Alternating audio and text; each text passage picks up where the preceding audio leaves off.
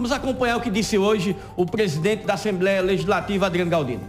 Eu não sei se ele tem um controle. Eu sei que ele precisa mostrar que realmente dá as casas no partido. Eu acho que a maneira melhor é ele estar presidente do partido, ele ser presidente do PSB ou de outro partido na Paraíba. Mas um partido que ele realmente tem um comando e ele possa é, dar as cartas dentro desse partido. Ofereceu o governador que não quis. Eu não vejo dificuldade nenhuma não nisso aí, né? Só tem uma conversa bacana com o Gervásio, Gervásio é da base, é amigo do governador, confia no governador. Então não vejo dificuldade nenhuma não. Deputado, por que efetivamente o senhor está defendendo essa tese?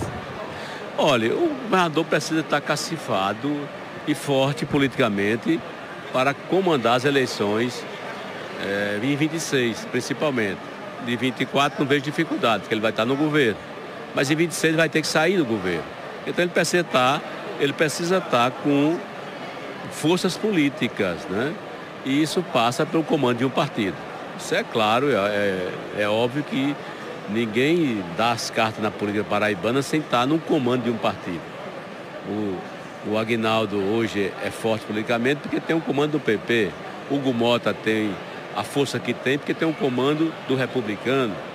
É, o Efraim tem um comando do União Brasil. E o governador precisa ter também um partido para ele comandar, para sentar na mesa com as principais lideranças da Paraíba e discutir seu projeto político, é, de ser senador, de eleger o seu candidato a governador e por aí vai.